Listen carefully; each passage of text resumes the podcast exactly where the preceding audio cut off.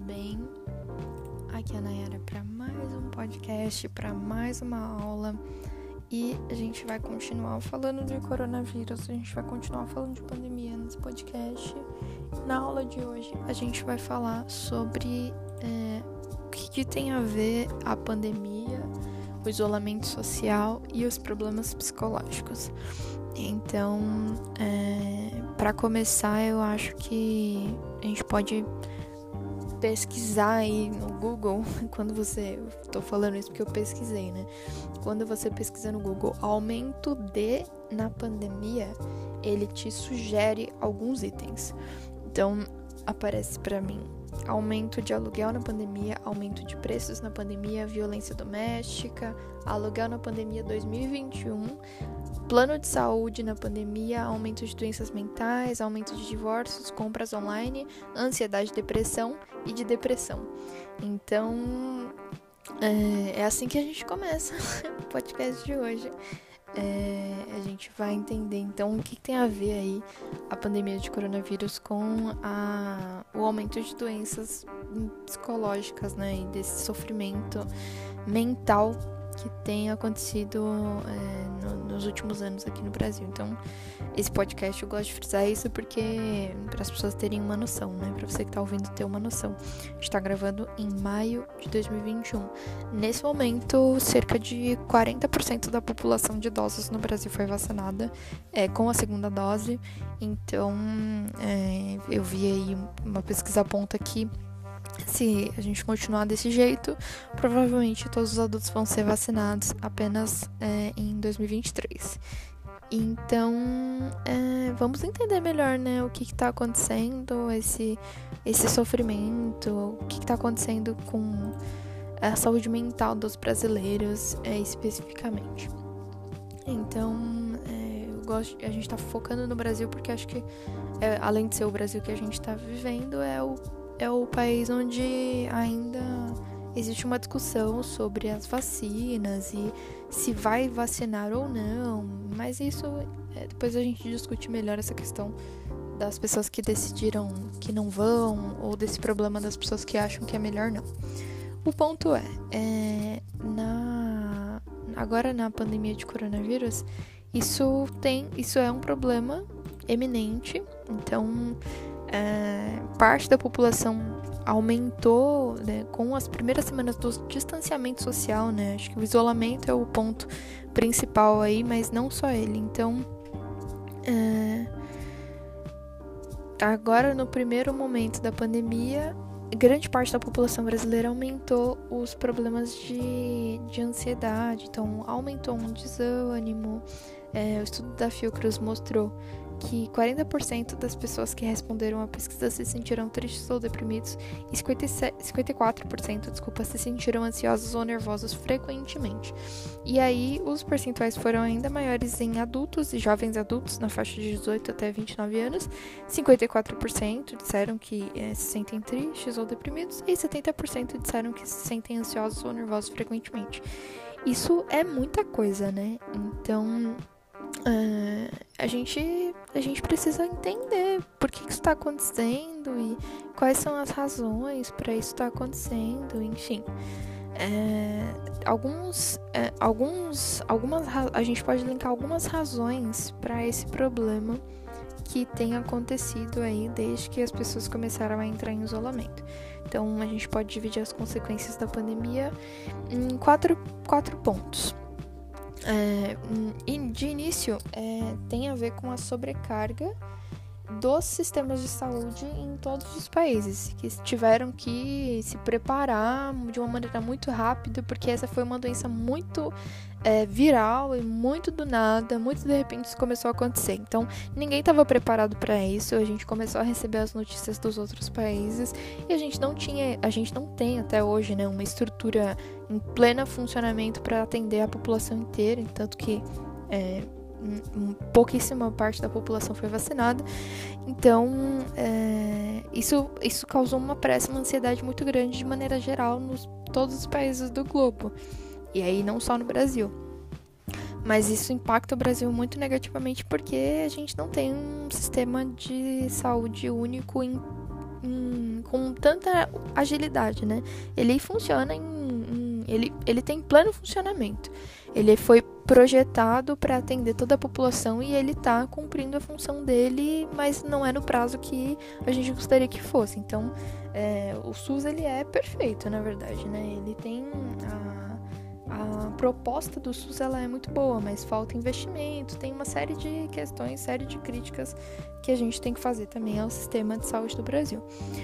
É, quando a gente compara isso com outros países, é óbvio que a gente defende muito o SUS, porque enfim, a gente está vendo quanto que as pessoas estão pagando fora para poder se tratarem do coronavírus. Então, uma internação, por exemplo, nos Estados Unidos, você paga tipo cerca de 70 mil para ficar internado e, e, receber o tratamento que aqui no Brasil é de graça. Então, enfim, esse foi um dos pontos aí muito, muito muito principais, né? Um dos quatro pontos principais aí que, que a gente está tratando para entender por que, que teve essa ansiedade toda, esse, esses problemas, esse agravamento dos problemas.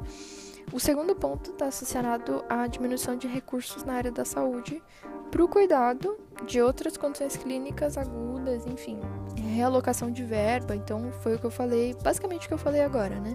Essa questão do, da estrutura do, dos hospitais. Terceiro ponto com relação ao impacto da interrupção dos cuidados é, de várias doenças. Então, foi, foi, a gente tem um foco muito grande agora no, no em tratar a, o corona.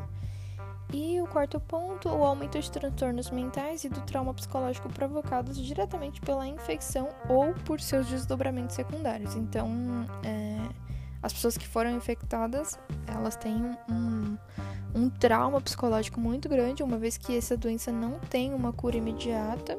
Você precisa ser vacinado para criar, criar anticorpos, mas ela não tem um remédio que você toma e pronto e acabou. Então, isso ainda está sendo estudado, né? Uma vez que essa é uma doença muito recente. E, e aí existe todo um desdobramento que acontece quando uma pessoa é infectada. Então, a ansiedade que isso gera em saber se vai ficar tudo bem, se como que essa pessoa vai reagir, e a família dessa pessoa vai ficar também né, dentro dessa mesma expectativa, e isso afeta muito a, a saúde mental das pessoas. Então, para além disso, né, a, a gente está falando aqui de, de pessoas que foram infectadas, mas as pessoas que não foram infectadas também sofrem com medo de serem infectadas. As pessoas que estão trabalhando na linha de frente, ela, elas tiveram inclusive prioridade no tratamento e houve, houve é, ação social para que essas pessoas tivessem acesso a tratamento psicológico e auxílio psicológico, né, atendimento psicológico, é, agora na pandemia, porque é um risco muito grande que se corre. Então, é, a, recentemente houve até uma matéria que mostrou né, o drama dessas pessoas que trabalham na linha de frente, então as pessoas que são enfermeiras, que precisam ter um distanciamento social da própria família delas para que não corra risco de infectar a família delas. Então, esse é um problema muito grande e que afeta as pessoas de formas muito é, específicas. Então, é, isso, isso gera um, um, problema, assim, de, um problema generalizado para toda a população.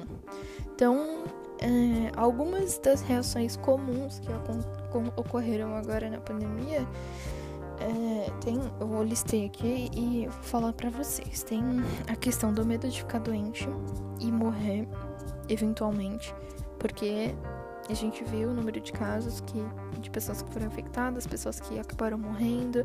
Isso acontece todos os dias no Brasil desde que essa pandemia começou. Uh, evitar procurar um serviço de saúde por outros motivos, por medo de se contaminar. Então, as pessoas postergam os exames, inclusive exames de rotina que precisam fazer, ou mesmo quando você está doente, você decide não ir no hospital por você ter medo de se contaminar. Isso é uma coisa que ainda acontece. Então, posso falar por mim, inclusive, né? Eu tive. Eu deveria fazer exames é, no ano de 2020, desde o início do ano de 2020, né? E aí começou a pandemia E aí eu só fui fazer exames. Na verdade, eu só fui no médico no final do ano.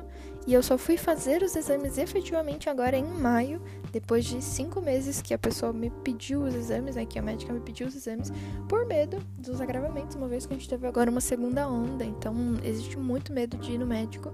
Inclusive, fui e estou com medo de ter pegado o coronavírus, por mais que eu não tenha sintomas, mas eu fui recentemente, então é um medo eminente. Existe uma preocupação com obter alimentos e, e se manter então, isso ficou muito evidente no começo da pandemia, né? As pessoas indo no, no, nos mercados e comprando é, rolos e rolos de papel higiênico por não ter, é, não ter como saber se ela vai conseguir pegar isso depois, enfim. Medo de perder a fonte de renda, de não conseguir trabalhar ou de ser demitido alteração de sono, da concentração, exatamente por conta de toda essa ansiedade e medo, sentimento de desesperança, de tédio, uma vez que você não pode sair de casa, solidão e depressão por conta do isolamento, raiva por conta da falta de autonomia e da liberdade e frustração, além de ficar irritada, né? Medo de ser excluído ou estigmatizado por ficar doente. Então, se você tosse, as pessoas se afastam de você exatamente por conta desse medo iminente se sentir impotente em proteger as pessoas que são queridas, as pessoas próximas, ou então o medo de você ser separado da sua família por conta da quarentena e do isolamento, e porque você tem que ficar em, em, em isolamento específico da sua família, né? Então você tem que ficar trancado no seu quarto.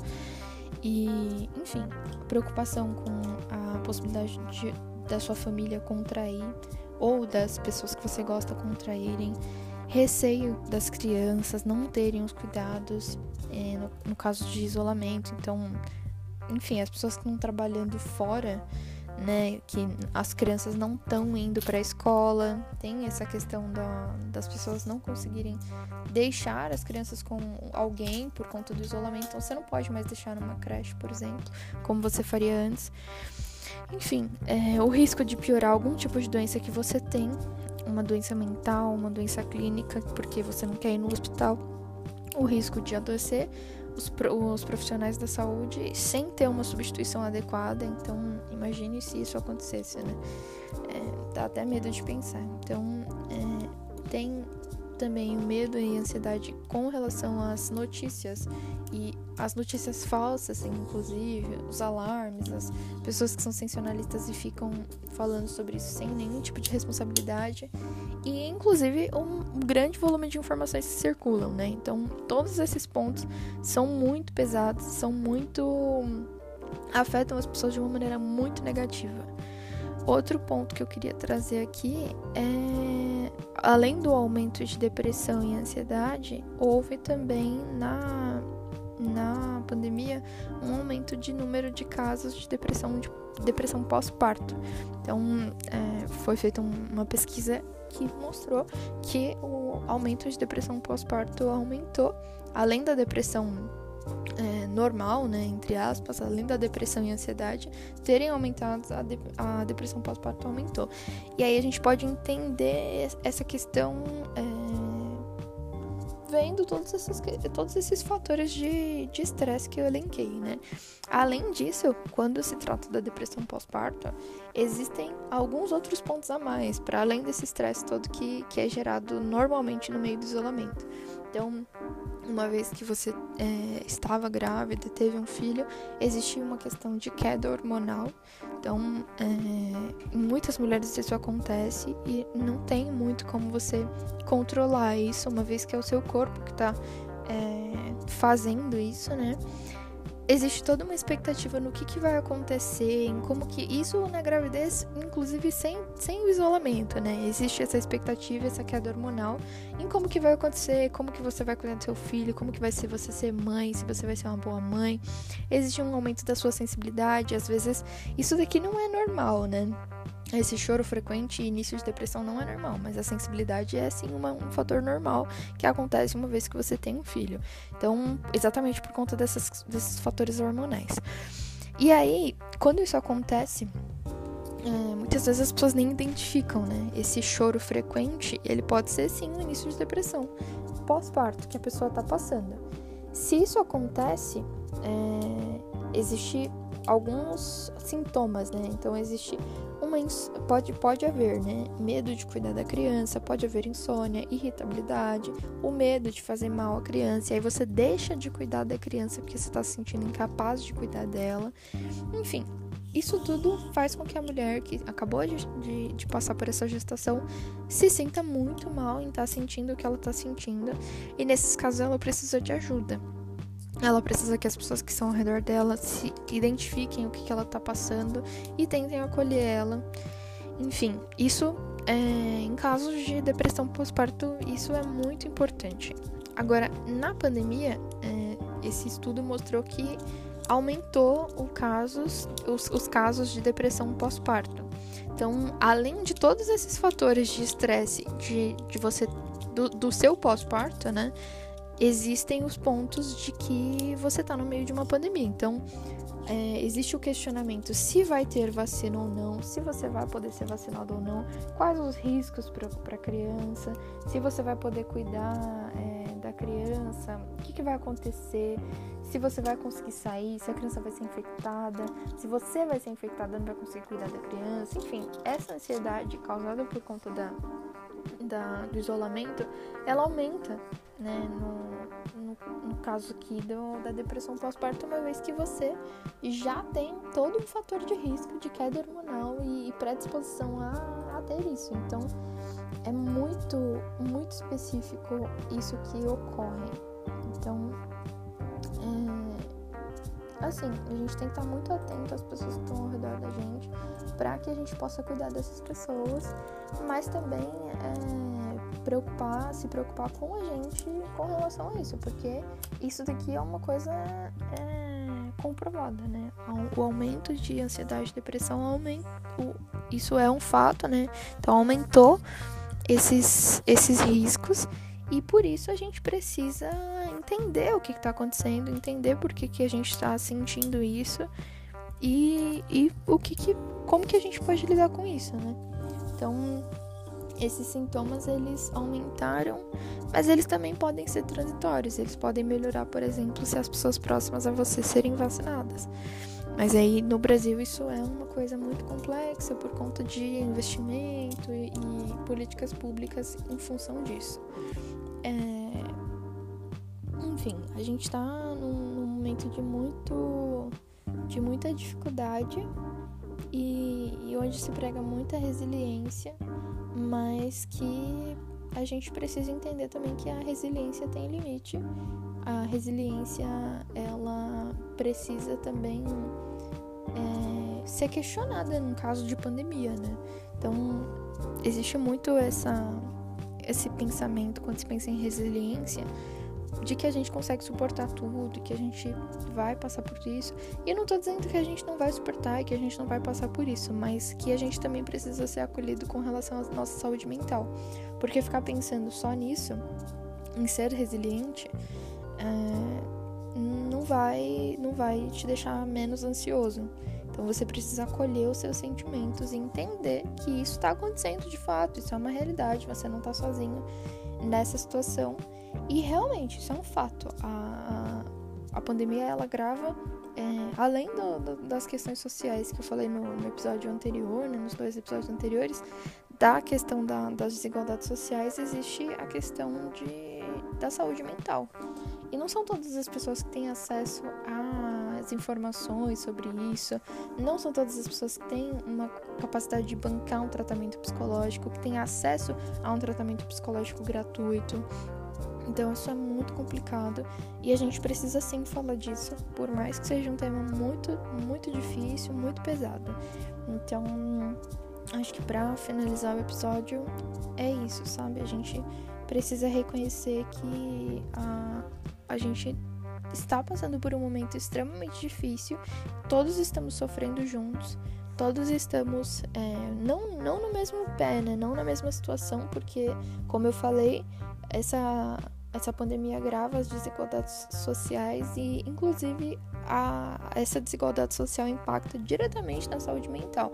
Porque uma pessoa que mora nos Jardins de São Paulo, aqui o bairro de São Paulo, ela tem acesso. Primeiro, que ela vai ter acesso a uma terapia provavelmente né, ela vai ter condição de, de ter uma terapia, ela vai ter acesso a um trabalho em home office ou então a conseguir não trabalhar no momento de pandemia, ela vai ter acessos que uma pessoa que mora na cidade de Tiradentes não vai ter, por exemplo. Então, é necessário também a gente falar sobre isso, falar sobre como que não dá para banalizar esse fique em casa ou cuide-se, porque são as pessoas partem de situações muito diferentes e as pessoas são impactadas pela pandemia também de formas muito diferentes. Então a gente precisa entender primeiro tudo isso para poder depois dar um laudo e dar um conselho ou uma indicação do que, que tem que ser feito efetivamente. Então é isso, gente. No próximo episódio a gente vai falar mais um pouco sobre saúde mental. E aí vai ser um episódio mais positivo pra a gente falar sobre o que, que a gente pode fazer sobre isso, né? E como que a gente pode se organizar e se ajudar, enfim. É isso, até a próxima.